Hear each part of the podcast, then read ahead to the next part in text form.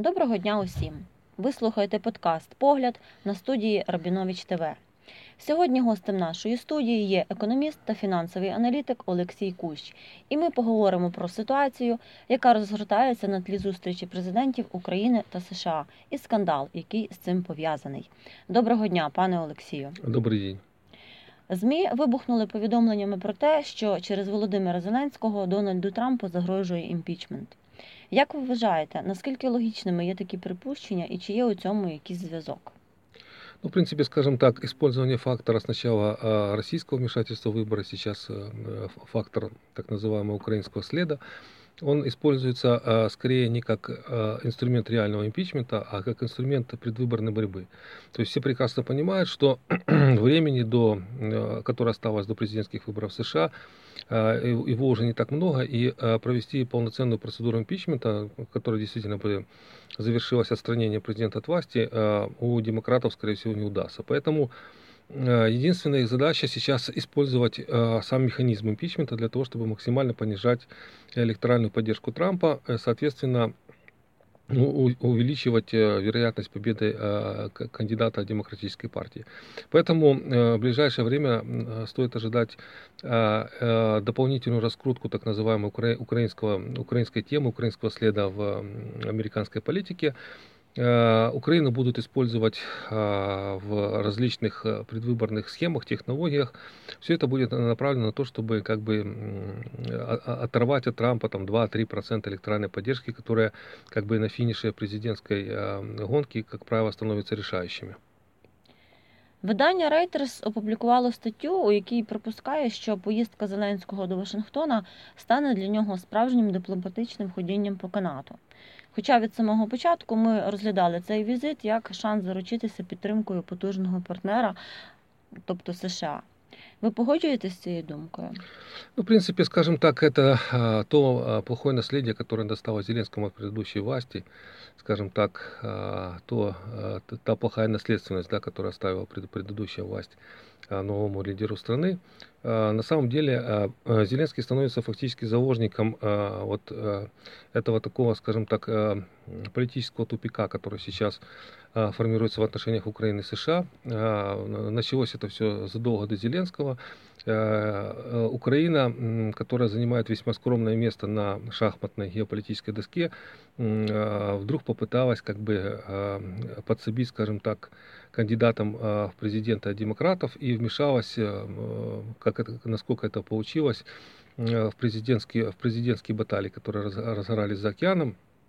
Естественно, мы хотели выступать в роли субъекта, а получились как бы, а оказались в роли объекта, да, э, того скандала, который разгорелся. Поэтому сейчас э, скажем, э, негативные, негативные бонусы, которые приобрела Украина, они намного перевешивают тот позитивный эффект, который мог бы, могла бы получить страна там, при благополучном стечении обстоятельств. То есть, если бы, например, в результате не совсем корректных действий наших политических лидеров в США победили бы демократы, то в таком случае, ну, скажем так, те бонусы, которые мы получили, они были несоизмеримо ниже, чем тот негативный эффект, который мы сейчас имеем в результате, в результате этих действий. Поэтому Зеленский сейчас попал в такой своеобразный политический Э, Цухцванг, то есть э, любой его ход, он в принципе э, ухудшает его стратегическую позицию в, в системе координат отношений Украины и США. Любая его попытка, скажем так, подыгрывать Трампу, она будет негативно встречена демократами, которые будут пытаться уличить его таким образом в, в, в, в сокрытии каких-то фактов. С другой стороны, любая попытка, скажем, раскрыть эти факты будет негативно воспринята действующими администрации. Поэтому в данном случае абсолютно неоправданно, скажем так, это э, нынешняя встреча. Э, она абсолютно, которая планируется между Зеленским и Трампом, тем более, что э, этот визит не носит характер официального, он планировался на полях Генеральной Ассамблеи ООН. То есть это, как правило, э, такие встречи носят неофициальный характер, и Э, там 30 или 40 минутный разговор, он а, ни, ничего бы не смог добавить в копилку а, международной, скажем так, а, международных достижений нашего президента, а с другой стороны, а, геополитические риски от этой встречи несоизмеримо выше. Поэтому удивляет позиция украинской дипломатии, которая в, данном, в данной ситуации все-таки а, посоветовала президенту Зеленскому встретиться с Трампом, хотя эта встреча, она в любом случае является как бы а, тупиковой э, с точки зрения приобретения каких-то бонусов. А, и это, в принципе, уже видно и сейчас по заявлениям Зеленского, а, как бы пребывая, ну, как бы готовясь к этому визиту, он заявил о том, что Украине не нужна финансовая поддержка США, Украине нужна политическая поддержка, Украине нужна инвестиционная поддержка. На самом деле уже эти заявления, они, скажем так, Э, резко снизили эффективность этой встречи. Почему? Потому что президент США, он э, не является субъектом инвестиционных отношений, он не может собрать, условно говоря, там несколько десятков крупнейших американских инвестиционных банков или инвестиционных компаний и директивно там указать им инвестировать в Украину. Точно так же а, и касается и политической поддержки. В принципе, США сейчас максимально поддерживают Украину а, на политической арене, и там ожидать от них какого-то усиления давления на Россию или усиления поддержки Украины, ну, по, по крайней мере, наивно. Поэтому единственное, что, о чем Зеленский говорит с Трампом, это действительно о деньгах, потому что Здесь нужно а, ложной скромности. Тот же Израиль, а, используя свои, скажем, а, лоббистские механизмы влияния на администрацию президента США, добивается а, пакета военной помощи в размере там, 4 миллиардов долларов в год. И США, Израиль подписывают десятилетний Э, контракт, в соответствии с которым там э, суммарный пакет военной помощи США Израилю составит 40 миллиардов долларов за 10 лет. Это, можно сравнить это с пакетом военной помощи, который выделяет США Украине, там в размере 300-400 миллионов долларов в год, который, кстати говоря, последний пакет был заблокирован. Поэтому как раз о деньгах и нужно было бы говорить э, с Трампом, но вопрос в том, что Э, э, в этот раз говорить о деньгах как раз и не получится. Поэтому э, как бы и те, скажем, наш, наше внешнеполитическое ведомство, которое готовило основные месседжи президента, оно попыталось сделать там определенный нажим на инвестиции, на международную поддержку, то есть это как бы разговор ни о чем, скажем так. То есть в результате эффективной встречи Трампа с Зеленским она сводится к нулю. Ну и как бы, наверное, правы те эксперты, которые говорят, что Э, на входе, скажем, э, на входе в зал переговоров можно будет повесить э, плакат «Добро пожаловать в ад». То есть, как бы реальные результаты и реальный эффект от этой встречи будет минимальный или даже, возможно, и негативный для нас. Трамп заморозив військову допомогу Україні. Про це стало буквально про це стало відомо буквально вчора. І аргументував це тим, що Європа також має платити. Це такий політичний хід чи маленька помста американського президента, що через Україну він потрапив у черговий скандал. Ну, не секрет, что а, Украина вызывает у Трампа как бы а, определенные э, э, личные какие-то негативные эмоции. А, почему? Потому что, скажем так, у Трампа собирательный образ нашей страны, он слился с, с образом нашей власти. Дело в том, что Трамп практически ничего не знал об Украине до момента своего вступления на должность президента. Я думаю, что если бы перед тем, до того, как он еще стал президентом, у него бы спросили, где находится Украина, он, может быть, даже бы перепутал э, место на глобусе, где находится наша страна. Поэтому э, в данном случае, когда человек ничего не знает о стране, то, соответственно, у него нет никаких личных э, субъективных симпатий, предпочтений, какой-то скажу, сочувствия, какой-то эмпатии к той или иной стране. И в данном случае единственная ассоциация, которая у него вызывает Украина, это военный конфликт с Россией и, соответственно, собирательный образ наших политических элит. Поэтому, естественно, Трампа нельзя назвать другом Украины, и э, в этом виноваты как раз э, украинские политики, потому что, как мы уже сказали, как мы уже сказали, э, образ Украины у Трампа ассоциируется с нашими политиками, э, так как он ничего не знает о нашей стране.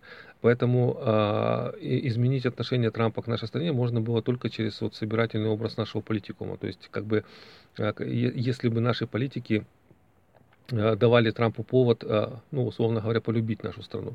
Но они такого повода Трампу не дают. Э, это касается и предыдущей власти, в принципе, это можно сказать и нынешней власти. Почему? Потому что тут можно вспомнить фактор Рудольфа Джулиани, это советник Трампа, на самом деле один из столпов республиканской партии, бывший мэр Нью-Йорка, Э, бывший прокурор э, э, в Министерстве юстиции курировал как бы американские прокуратуру, американскую прокуратуру, и это человек, который в свое время сыграл одну из ключевых ролей в американской истории и в истории, например, борьбы с итальянской мафией.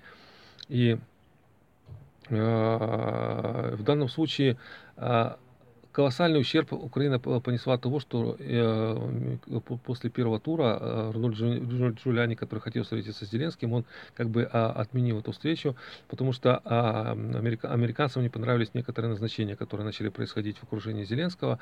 Соответственно, Украина очень много потеряла от, от, от того, что наша новая власть могла ну, запустить своеобразный проект перезагрузки отношений с американской администрацией. То есть это такой, такой шанс на перезагрузку он был. И для этого а, нужно было всего лишь навсего отказаться от там, двух-трех одиозных назначений, которые произошли в окружении Зеленского. А, нужно было дистанцироваться от а, известного олигарха. В таком случае вот это новое лицо украинской политики в виде Зеленского, оно могло бы быть воспринято Трампом, и через, с помощью этого, ну, скажем так, нового формата отношений Трамп, условно выражаясь, мог бы полюбить Украину.